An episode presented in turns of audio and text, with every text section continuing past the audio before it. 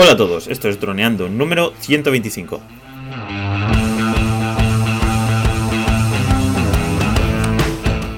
Bienvenidos a este lunes 4 de marzo al podcast de temática dron en el que aprenderás a ganar dinero con tu dron.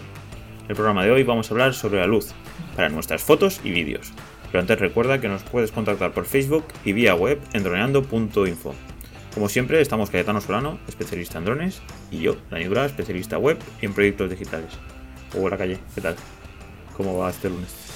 Hola chicos, pues nada, preparamos hoy un programa muy chulo que nos salió un poco a raíz de nuestro, nuestra incursión en el mundo de YouTube y en el mundo del vídeo, en, el salto, por salto no, en el, digamos, el doble camino de nuestro podcast, también en iVoox y iTunes, como siempre, por supuesto, y ahora también en YouTube. Y dijimos, jolín, es que claro, no es lo mismo quedar para grabar el audio, que pues, cada uno puede estar como quiera en su casa, que ahora que tenemos que hacer un poco de luz Dani tiene que hacer composición en su casa con su silla en la pared y su agua destilada, su, su, orla del instituto y su ventilador de años 80.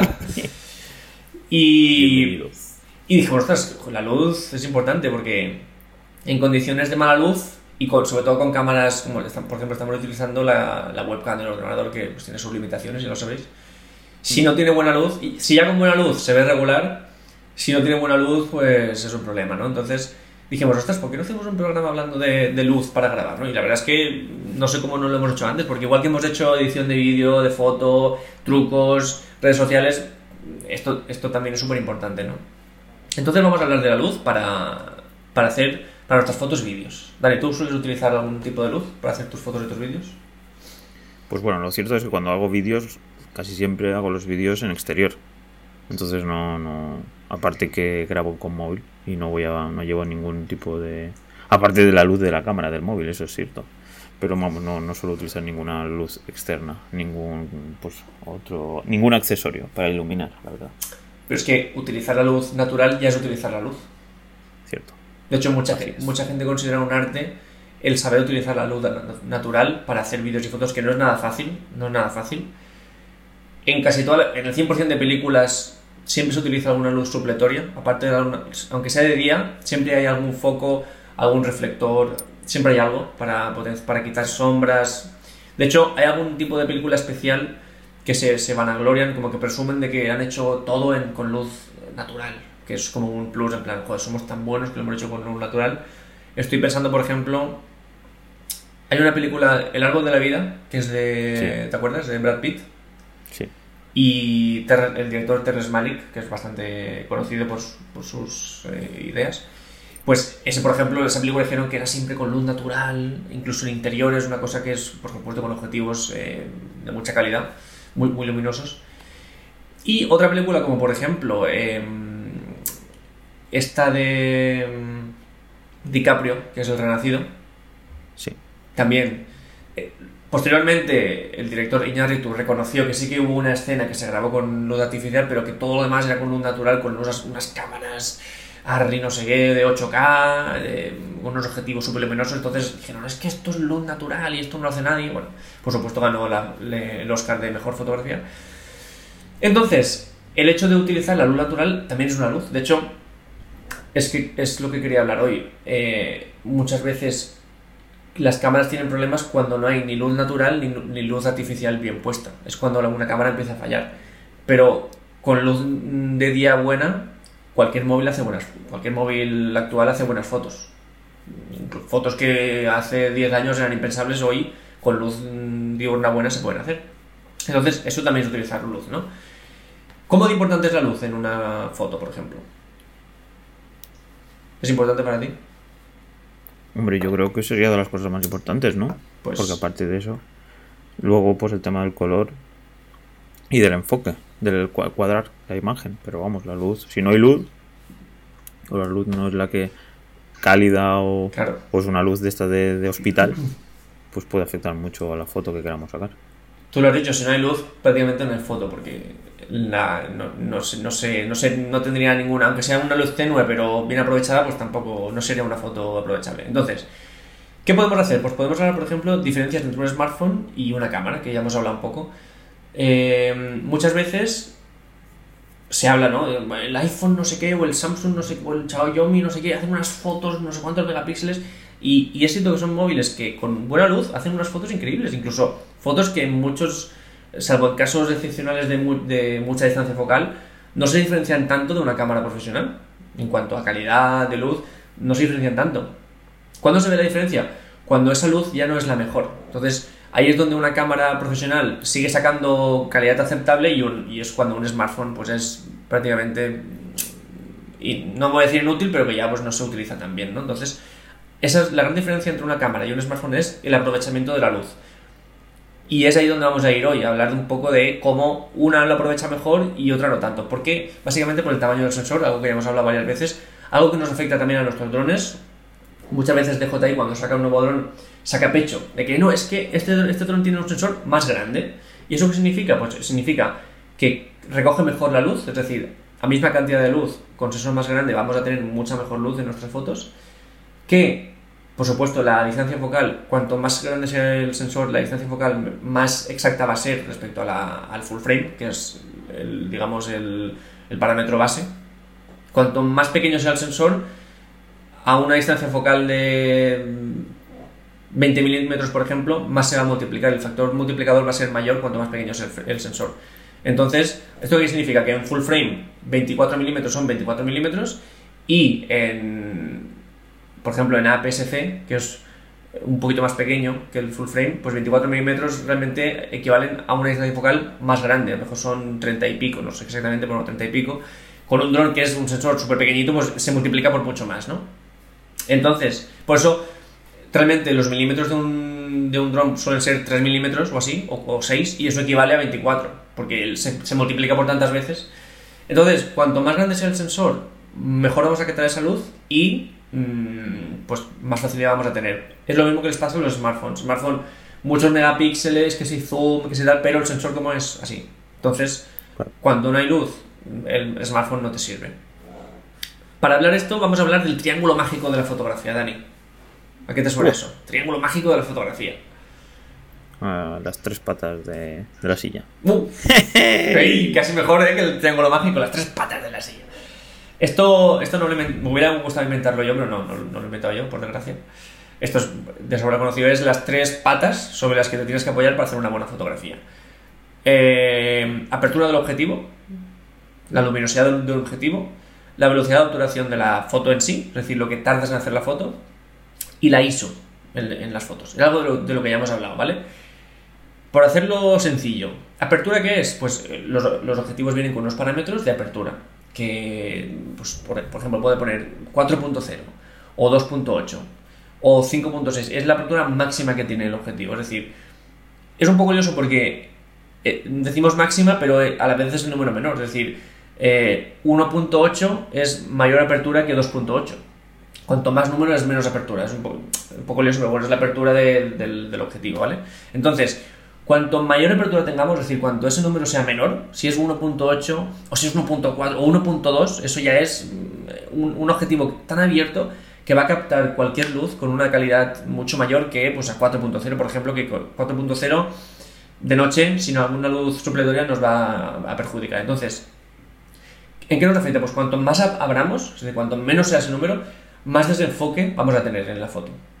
Si lo, si lo ponemos a, a, a 5.6 vamos a tener menos enfoque que a, que a 1.8. Entonces, por supuesto, un objetivo de 1.8 o de 1.4 vale mucho más que uno de 4.0. Cuando digo mucho más es muchísimo más, eh, exageradamente más. ¿Y Entonces, por qué cuesta tanto más? Porque a nivel técnico. a nivel técnico, para empezar, tiene, Pues- tiene mucho más valor para la fotografía. Y luego a nivel de construcción eh, de, de lentes, de cristales, eh, es mucho más complejo. Sobre todo si tiene zoom, si puede, si, si puede hacer distintas, varias, distintas longitudes focales. Cuando Sí. es un, por ejemplo, un ejemplo, cuando es un objetivo que no tiene tanta calidad, que es una gama baja, pues Sí. tú puedes, tiene distintas eh, di- distancias focales, por ejemplo, 24-105 milímetros de Canon, hay una versión Luxury que vale, la versión barata 1000 euros, pero la, la- la última versión creo que vale 1500 o 2000. A 4.0, si es a a 2.8 vale 2500, una menor idea. Pero tiene una versión que es gama media, que es lo mismo, o sea, está estabilizado, eh, tiene, misma distancia focal, tiene enfoque automático, tiene todo, solo que es a gama baja y en vez de mantener esa apertura, eh, digamos, siempre estable, por ejemplo, 4.0 quiere decir a 24 mm 4.0 hago zoom y a 105 tengo 4.0, por esta varía, esta velocidad en la, en la gama media varía. Tú empiezas en 4.0, haces zoom al máximo y te vas a 5.6, que es algo que les pasa a los objetivos de gama media baja. Varían esta apertura y con eso pues pierdes la calidad y sobre todo pierdes los settings. Si tú estás haciendo una foto aquí y tienes las luces perfectas, pero haces zoom y te cambia la, la apertura del objetivo, pues tienes que cambiar eh, luego eh, alguna de las otras dos patas para que se siga viendo igual la imagen, ¿no?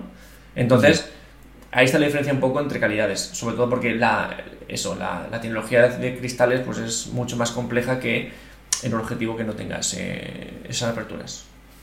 Entiendo. Así Entonces que- cuando haces zoom se van moviendo las lentes dentro. Sí. O sea, os- más que se Entonces- que se separan, se separan y se... Claro, sí. Y la de 2500 eh, se separa de forma automática lo que se- para que se quede al 4, ¿no? Todas son, focal. todas son automáticas. Lo que pasa es que la, la de 2500, como dices tú, eh, mantiene una apertura de 2,8, que es una barbaridad en un zoom, eh, durante todo el trayecto, que es lo más complicado. Eso unido a que el enfoque es súper silencioso, el estabilizador es mm, top quality, bueno, pues a todo eso, en supletorio, pues tienes que tener en cuenta eso, que es, mantiene súper bien ese 2.8, que es lo más valioso que tiene. Entiendo, entiendo. Entonces, si tenemos que comprar un objetivo, ¿qué es lo que tenemos que buscar para más calidad? Una obertura pequeña, ¿no? Peque- bueno, grande, que el número se- sea pequeño, que el número sea lo más pequeño posible. Si es 1.2, mejor que 1.4, y si es 1.8, mejor que 2.8, ¿vale? Eso, Sí. Que Pero claro, el, el obje- el objetivo que sea muy grande, ¿no? O, o el sensor que sea muy grande, pero que el número... Claro, el sensor es la cámara, eso está dentro de la cámara. Eso ya, Sí. el sensor lo hemos pasado ya, que es eso cuanto más grande mejor. Ahora, Sí. hablando de- del el resto de parámetros, ahora nos centramos en el objetivo. El objetivo no tiene sensor, eso está en la cámara. Entonces, tenemos que Sí. buscar una apertura lo más grande posible, que significa un número lo menor posible. O sea, es 1.8 mejor que 2.8. Eso Vale. lo tenemos que tener en cuenta. Que en un objetivo fijo, es decir, sin zoom, es más fácil que lo encontremos. Por ejemplo, Canon vende su 24-105 top quality de 2.8 a 2.000 no sé cuántos euros, pero sin embargo vende un 50 milímetros, que es el que- tengo yo, a 1.8, que está súper bien, por 150 euros. En Amazon ahora es fijo. es fijo. No tiene zoom. Es de plástico, no tiene estabilizador, pero tiene autoenfoque, ruidoso, pero lo tiene. Y 1.8, súper- se puede grabar de noche. Es un súper luminoso. Y es de plástico, pero bueno, es que vale 120 euros en Amazon, ¿sabes? En vez de 2000. Entonces, eso también tenlo en cuenta.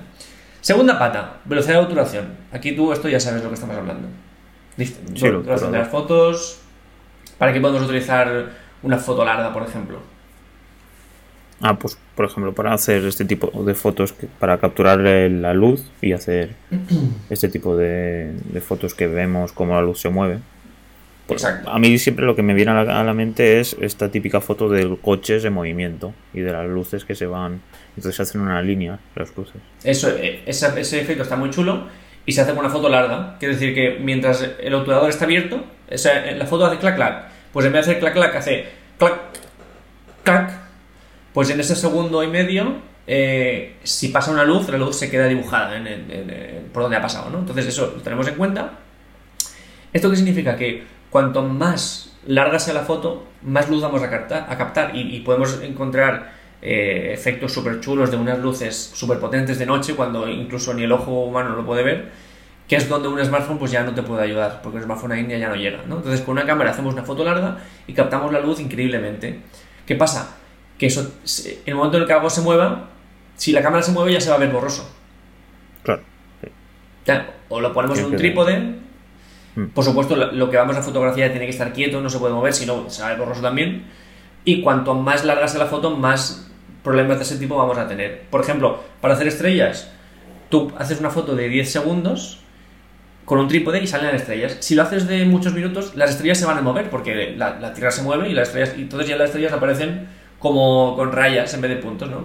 Ese ejemplo nos tiene que ayudar porque, porque nosotros a la hora de hacer una foto, cuanto más larga la, hagamos, mejor vamos a captar la luz. Es decir, a lo mejor hacemos una foto rápida, no vamos nada, pero si podemos no llegar a un segundo porque es muy exagerado, pero hacer a lo mejor una foto un poquito más larga de un cuarto de segundo, si conseguimos que todo esté quieto, tendremos bastante luz, bastante más que una foto de clac clac de esas súper rápidas. De hecho, de, día, al contrario, como hay tanta luz, a veces la foto tiene que ser mucho más rápida para que capte muy poca luz, en, para que no le entre tanta luz y no se queme la foto, ¿no? Entonces, eso por, supuesto con una cámara y, probando lo vamos a averiguar siempre. Pero tenemos que buscar el equilibrio entre una foto lo suficientemente larga para que tenga luz, pero, pero no tanto para que sea borroso, ayudándonos, por, supuesto, de apertura del objetivo. Si tenemos un objetivo que nos permite abrir más, pues podremos eh, hacer una, una, velocidad de actuación menor, que la cosa quede estática. Y si con eso no encontráramos el equilibrio perfecto, ya nos tenemos que ir a la tercera pata, que es el ISO, que es eh, lo más eh, peligroso que tenemos porque el ISO simplemente, uy, esto no se ve, pues le meto ISO y, levanto la foto y seguro que se ve. ¿Qué pasa? Que cuanto más ISO le pongas, más grano te va a salir, hasta que se vea unas cosas ahí, unas texturas muy malas. ¿Qué pasa? Que cuando cuanto mejor sea la cámara, más te va a permitir que ese ISO pues eh, no te dañe la foto. Cámaras muy buenas te permiten subir ISO mucho y la, la, foto se va a ver bien igualmente. Entonces, tenemos que buscar el equilibrio. Es decir, para que no tenga tanto ISO, pues voy a intentar que la foto sea un poquito más lenta porque claro, si es muy lenta se va a mover, entonces voy a intentar abrir al máximo el objetivo, entonces tenemos que jugar siempre con esas tres patas. Si todo eso que hacemos no nos funciona, ya nos tenemos que ir al tema del podcast de hoy, que es la luz para nuestras fotos, la luz artificial, ¿vale? Entonces... Antes de pasar ahí, una duda. ¿El ISO, a nivel físico, a nivel técnico de la cámara, de una cámara, ¿qué, cuál es eh, el elemento que lo define? ¿Qué decir, o es actuar, el ISO? No sé, pienso que software, no, estoy de todo seguro, pero sí que es un aplique a la foto, no, es a posteriori, porque la foto ya sale así, pero es algo que la cámara aplica, digamos, a, lo que están trabajando la obturación y, el y la apertura del objetivo. Es algo que tiene la cámara internamente y que modifica el aspecto de la foto teniendo en cuenta la apertura de la obturación y, perdón, la apertura del objetivo y la velocidad de, de obturación. Pero no sé si es software. Pero no hay una parte de la cámara que mecánico que mueva algo que sea liso, ¿no? ¿O sí? Mm, pienso que no, pero tampoco te lo quiero decir seguro. Pienso que no. Tiene que ser algo... Los dos de arriba sí, sí que dependen de algo físico. Algo mecánico, sí. Algo mecánico. Mm. De hecho, tú el objetivo lo abres y puedes ver cómo fuera de la cámara, incluso si puedes hacer. Ah, sí, muy bien. Puedes ver cómo se abre el, ojo. Y... es como una pupila. Muy bien. Una pupila. Y la actuación lo mismo, tú puedes escuchar cómo la cámara tarda más en cerrar la foto. Sí. El ISO. En cambio, el ISO. Simplemente cambia el aspecto de la foto, pero no sé si hay algo mecánico. pienso que no, pero no, no, lo sé asegurar al 100%. Pues bueno, pasemos a ver ahora cómo podemos mejorar todo esto ya con accesorios, ¿no? Claro. Porque esto ya es dentro de la cámara. Estos tres patas están dentro de la cámara y podemos configurarla para, pues con la luz que tengamos, adaptarnos a ella. Pero ahora es ya accesorios para mejorar esa, ese contexto para grabar o hacer fotos. Y por supuesto, de las tres patas de la cámara del triángulo mágico, cuanto más dinero nos gastemos, más fácil lo vamos a tener. Es decir, cuanto mejor objetivo tengamos de 4.000 euros, pues mejor, mayor apertura va a tener. Cuanto mejor cámara tengamos, eh, mejor va a tratar ese ISO. Entonces, pues aquí cuanto más invirtamos, mejor. Si no podemos invertir tanto, y a lo mejor en vez de tener, y, con, el, con el sensor lo mismo, cuanto más invertamos, pues más grande sea el sensor.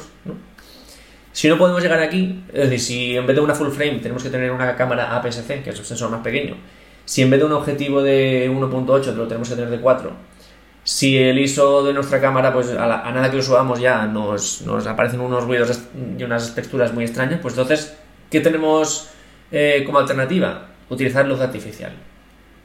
Que también, por supuesto, con una cámara muy buena, también luz artificial te ayuda, ¿no?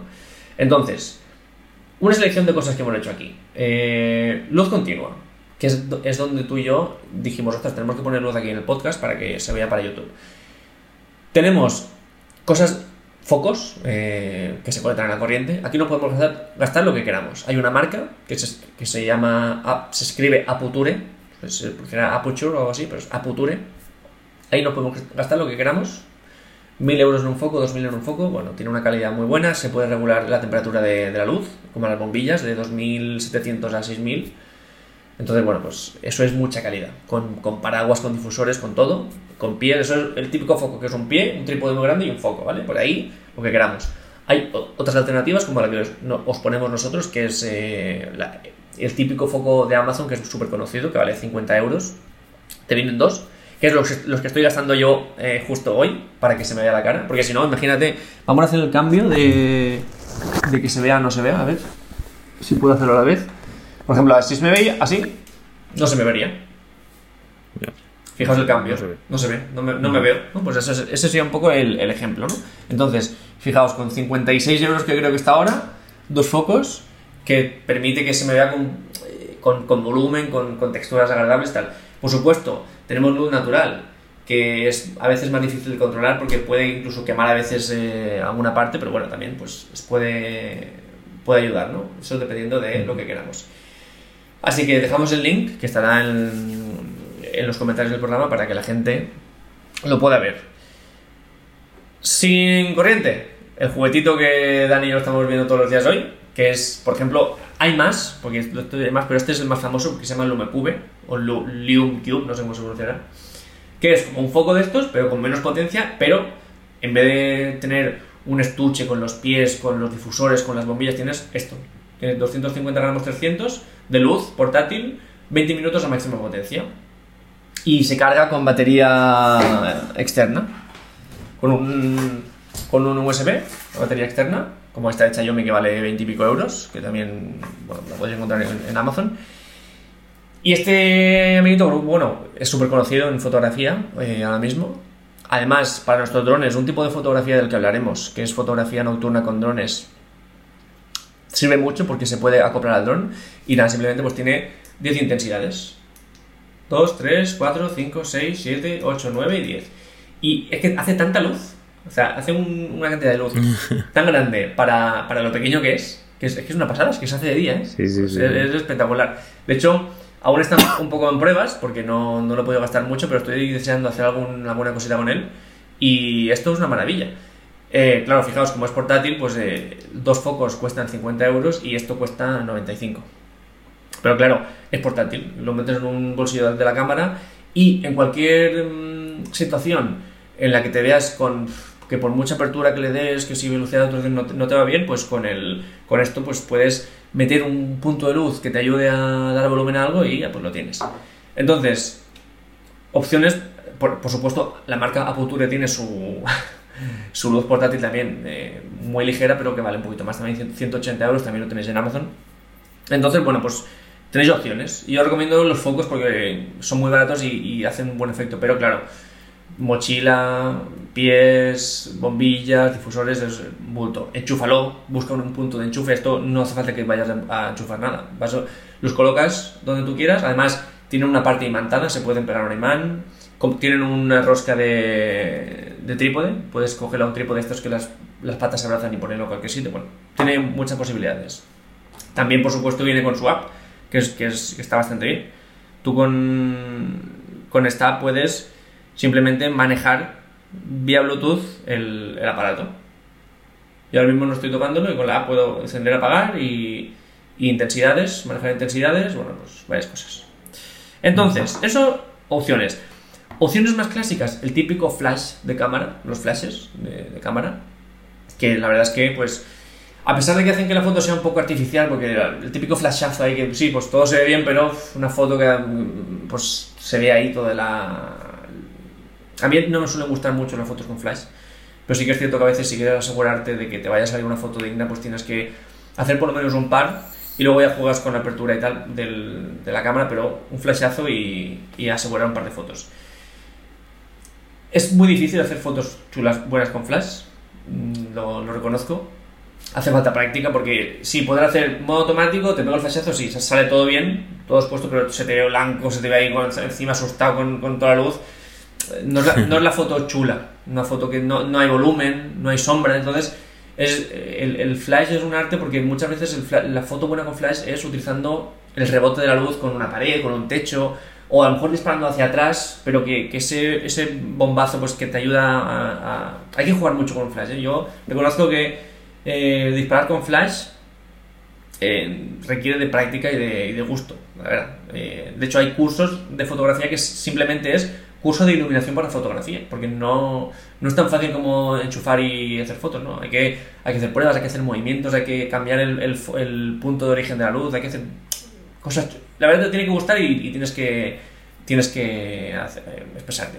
Entonces, hemos puesto dos, dos flashes. Uno, la marca oficial, que hemos puesto el de Canon, pero también está el de Nikon, de, de Sony, ahí de todo lo... Bueno, Sony no, no sé si tiene flash, Sony ahora mismo. Tiene que tener, pero no me suena ahora mismo ningún flash Sony. Pero bueno, tiene que tener, un poco. ¿Qué pasa de los flashes? Pues que valen 500 euros. Ah, hay de 300 que son menos potentes, pero un flash bueno de marca Canon vale 500 euros.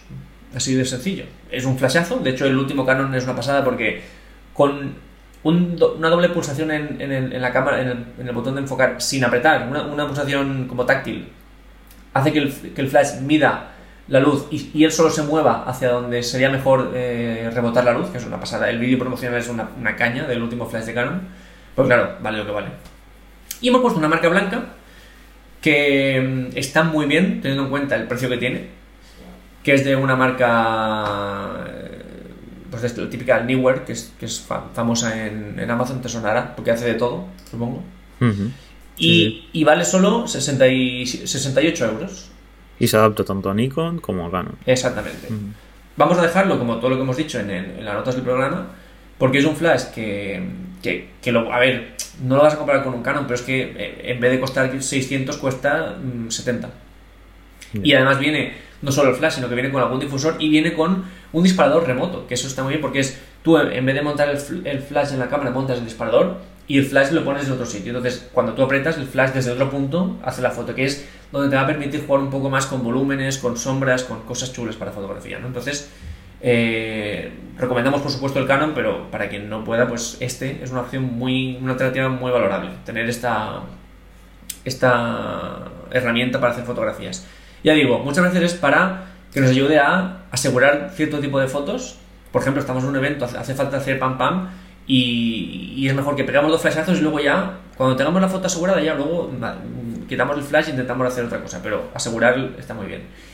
Y esto, aplicado a fotografía en drones, hablamos hace algún tiempo del, de esta versión de Mavic Pro, una con luz, una con un altavoz, ¿te acuerdas? Que le ponía, ¿Una cómo? Una versión del, del, del Mavic 2 que han sacado sí. para, para, rescate, que tenían como una tenía sí, un foco, una tenía un altavoz, pues se está eh, avanzando mucho ahora mismo en investigación sin luz, eh, de noche, con drones con focos. Estos, estos juguetitos, tú lo pones en el dron apuntando hacia abajo, hacia donde tú quieras, y te sirve para tener un, un cañón de luz de noche que te puede, o sea, tiene aplicaciones pues las que se te ocurran, ¿no? Para, para fotografía. Sabemos que el dron como tiene un sensor tan pequeño, como la cámara no es de una calidad enorme y como tampoco tiene una, una abertura descomunal, aunque la tiene bastante buena, normalmente es 2.8, pues fotografías de noche con dron son bastante malas. Necesitas mucha edición para intentar maquillar. Entonces, meter unos puntos de luz puede ayudar a que la foto esa tenga algún, algo más de interés, ¿vale? Pues con, estos, uh -huh. con esto podemos. Y, y nada más por mi parte, no sé. Decir que lo que hemos dicho no es que estemos hablando de cámaras, por ejemplo, el smartphone, lo mismo, hemos dicho, el smartphone de noche pues tiene más problemas, pues esto tiene un accesorio para ponerlo con el, con el smartphone, para que lo ponga así y, y, grabe hacia la persona, y con esto pues tienes un punto de luz que, te ayuda a que la calidad de, imagen sea como si fuera a luz diurna, que ya sabemos que es buena. Pues el tipo, bueno, cuando has dicho que vale 100 euros, aquí ahora en Amazon está por 69 más gastos de envío. Sí, porque he puesto una versión, versión he puesto una versión que, que, he comprado yo, que no entiendo muy bien por qué esto era así, pero bueno, esto no, no, creo que dure mucho, ¿vale? La versión oficial vale 95, 94 no sé cuánto, es que es de color negro. Y si tú sí. compras dos vale 200 y si compras tres es como lo que vale. Pero la versión gris, que es igual prácticamente, solo que cambia un poquito el color, vale 60 y pico euros 69. 69. Ahora mismo. Con 8 euros de envío. Ahora mismo, esto cambiará, seguramente, porque no es normal. De hecho, está más barato que en la página oficial de LumeCube, que, que está en dólares, que tarda, merece la pena comprarlo en Amazon porque tarda mucho menos que, que, desde la página oficial. Entonces, es una buena oportunidad, porque la verdad es que a 60 y pico ahora no creo que dure mucho. Eso sí que lo digo ya. No, no quiero decir, vale 65 porque no- lo, lo- lo más normal es que en dos semanas valga 95. Ya, sí, sí. Pero Así bueno, que- si os dais prisa, lo podéis coger. Pues sí. Yo me he cogido dos ya, así que. Aquí el que no corre vuela. Ya. Eso, correr, que si no Cayetano las compras Me compro otro más. Hay un pack de cuatro unidades que vale Ya. 375 euros. Es que lo, lo más interesante de este Lumecube es que uno pues hace luz, pero es que si tú lo repartes en una sala de estudio, en un... Pues es que la- la- las posibilidades creativas son tantas. He visto a un fotógrafo muy bueno en YouTube, o sea, profesional de hace muchos años, que los utiliza porque él hace fotos con humo por el suelo, en plan, pues un hada que va por el bosque, que él compone mucho, compone muchísimo en estudio con, con decoración. Pues un hada, una modelo vestido de, vestida de hada, con árboles, con tal, y humo por el suelo, ese típico humo que se levanta un palmo, y ha repartido lumecubes por el, por el suelo, como puntos de luz, Ujú. Y el efecto es espectacular, porque salen como luces del suelo así difuminadas por el humo, es, es espectacular. Además, los puedes mover, los puedes, mm, eh, digamos, gestionar por, por la app sin tener que estar tú tocando los botones. Se pueden sumergir, esto se puede sumergir 20 metros. O sea, eh, se puede pegar a una GoPro, porque la GoPro, por ejemplo, le pasa como el smartphone, que con condiciones de luz escasa trabaja muy mal. Le pones No esto, no funciona, no, no es profesional. Le pones esto y ya la, la cosa cambia. No sé, tiene modo flash. ¿Ves? No sé si se aprecia. Sí, sí, sí, sí. Modo flash y, y- y es como, pues, una, que ahora está a nivel... Sí, pero si le ponemos ahora fuerte, fíjate. Sí, sí, sí, es increíble. Un buen La flashazo. luz que hace. Entonces, ima- imagínate combinar cuatro, eso, esa opción de cuatro, cuatro, un flashazo que casi, pues como, un- como el flash de, de Canon, bueno, no, no lo- tampoco voy a vender aquí humo, el flash de Canon es mucha calidad, pero bueno, que una luz muy potente que te va a ayudar a, a tener ambientes de luz para fotos buenas. Pues yo creo que está. El tema de la luz ya está todo Sí. dicho. Bueno, todo dicho no, aún podríamos mm, hablar muchísimo más, pero vamos, estos cuatro, cuatro accesorios nos ayudarán a mejorar nuestras fotos y vídeos y hasta poder crear nuevas, pues, nuevos productos, como lo que ha dicho Calle, que poner un dron con este tipo de luz y luego con un trípode y una cámara buena y hacer un cañón de luz, que estaría muy guapo. De hecho, lo he apuntado Porque para que hagamos un podcast de ese, de ese tema. Porque al final eso de los cañones de luz, desde. Bueno, no sé si te lo comenté, pero ya en la Segunda, en la segunda Guerra Mundial, cuando, cuando los nazis querían sorprender a toda, la, a toda Alemania, ponían cañones de luz hacia arriba que parecían las columnas del Imperio Romano, por ponerte un ejemplo. Entonces, eso de los cañones de luz, es más, en Benidorm o en Hollywood los utilizan para cuando quieren transmitir potencia. Así que En Benidorm o en mucho la Hollywood. atención. Siempre se ha utilizado. oh, sí, en Benidorm porque había varios hoteles que lo tenían. Que en fin, enfocaba. Es diferente, la idea es diferente. No es de abajo hacia arriba, pero porque lo que hablamos del dron es de arriba hacia abajo, ¿no? ¿O cómo sería la idea? Es que, bueno, permite muchas aplicaciones, pero sí se puede hacer al revés de lo que tú dices, ¿no? Justo al contrario. Sí, claro, lo que yo comento es desde el tierra hasta el cielo, con cañones súper potentes de luz. Y bueno, entiendo que con el dron lo interesante sería enfocar hacia abajo. Eso entonces, pues pases por encima de. Que si tienes el trípode y la cámara, estás enfocando a un sitio, entonces ves. Dejas el obturador abierto y, y- y vas ahí Eso es. Pues nada, chicos, pues eh, espero que os haya gustado este, este episodio sobre luz, que ha sido muy interesante. Y nada, nos veríamos el próximo, la próxima capítulo, que será el miércoles, con vuestras preguntas. Así que, cuando quieras, nos despedimos. Pues chicos, como siempre, ya lo sabéis, un placer eh, estar con vosotros cada, cada dos días. Eh, nos podéis escuchar tanto en nuestra web, ronaldo.info, como en en iVoox, donde nos podéis dejar un comentario y un me gusta, o en iTunes, donde nos podéis dejar un- una valoración de 5 estrellas. Para los que no lo estáis escuchando y estáis viendo que estamos enseñando cosas a cámara, ya lo sabéis, es porque también estamos haciéndolo para YouTube, donde podéis ver aquí todos los gadgets y todos los accesorios y, y todos los juguetitos. Eh, en nuestro canal de YouTube, eh, donde os podéis dejar me gusta, comentarios, suscribiros, ya lo sabéis todo. Y nada, por mi parte un placer eh, hablar con vosotros y, y que aprendamos todos juntos. Espero que nos enviéis preguntas, sugerencias, críticas, qué luces gastáis, cuáles os gustaría tener, etc. Y nosotros pues encantados de aprender juntos y por mi parte un placer como siempre. Pues bueno chicos, nos vemos el miércoles. Un saludo. Chao.